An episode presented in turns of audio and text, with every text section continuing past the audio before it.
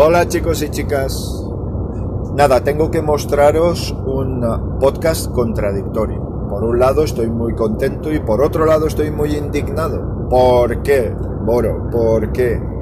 Bueno, pues porque probablemente esta tarde adquiera un móvil que se paga prácticamente a precio de, de su peso. Cuando estamos hablando de un aparato de hace tres años, dos, tres años, con un Snapdragon 845, como es el Pocophone F1. Este móvil tiene potencia de sobra para ser perfectamente actual y válido durante los próximos 4 o 5 años. Un Snapdragon 845 pagándose a precio de, risa. Me parece que se nos está yendo muchísimo la cabeza con la tecnología. ¿eh? Mucho, mucho, mucho. Estos aparatos suelen rondar los 110, 120 euros. A mí me ha salido un poquito más barato, pero bueno, por cuestiones que no vienen al caso, eh, simplemente por predisposición del vendedor, ahí lo dejo, ¿vale? Sin más, sin más. Eh, y estamos hablando mm, de un teléfono con una buena cámara, que cierto es que tiene sus carencias, pues no es 5G, si eso se le puede llamar una carencia aún hoy por hoy. No tiene NFC, sí que es una carencia, pero una carencia con la que se puede sobrevivir en este planeta. Eh, y poco más, poco más.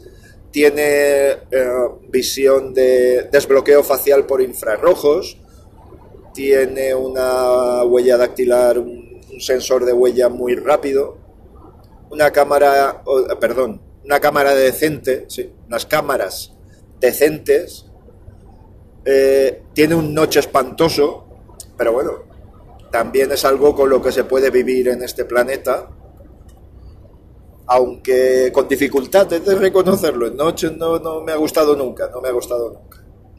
¿Y el porqué de su adquisición? Bueno, pues mi Mi Max 3 está dando ya algunos síntomas de, de que su vida útil ha terminado, es un móvil que ya tiene cuatro años, que ha funcionado perfecto hasta el momento que voy a seguir exprimiendo durante un tiempo más, pero que es un aparato que me ha dado un resultado, vamos, más que excelente. Hay que ver en este nuevo que se adquiera si la batería está en su mejor momento, en fin, va a haber que, va a haber que valorar eso, va a haber que valorar eso. Pero bueno, bien, asumo que en algún momento quizá tenga que comprar una batería y ¿qué le vamos a hacer?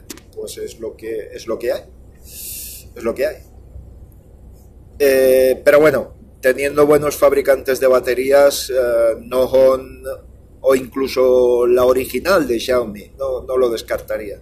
Pero bueno, bien, eso es un tema que vendrá o no vendrá. Me imagino que con tres años que puede tener ese móvil, pues lógicamente la batería tiene que estar, pues no, no tiene que estar en su mejor estado de forma, aunque puede ser que tampoco esté en un estado terminal. En fin, todo depende.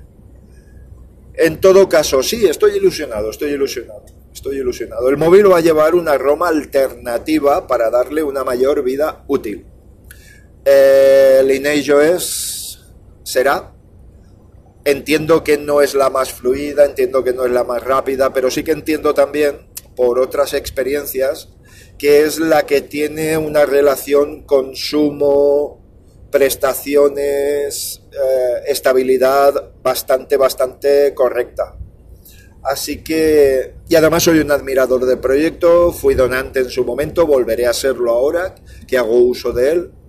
Y al igual que con Debian, el proyecto y su sostenibilidad me parece muy importante. Pero bueno, la contradicción que os describí al principio no es otra que la de pensar que un teléfono móvil con un Snapdragon 845, una pantalla de 6,10 y algo pulgadas, eh, 4.000 miliamperios de batería, sea un móvil que esté tan obsoleto que tenga un valor residual en el mercado me parece, no sé, me parece muy perturbador. Creo que este no es el camino y creo que tendríamos que pararnos todos, ya es tiempo, de reflexionar acerca de la sostenibilidad y de mantener los recursos de este planeta. Creo que lo de la película No mires arriba, yo creo que al final se plasmará en una catástrofe climática.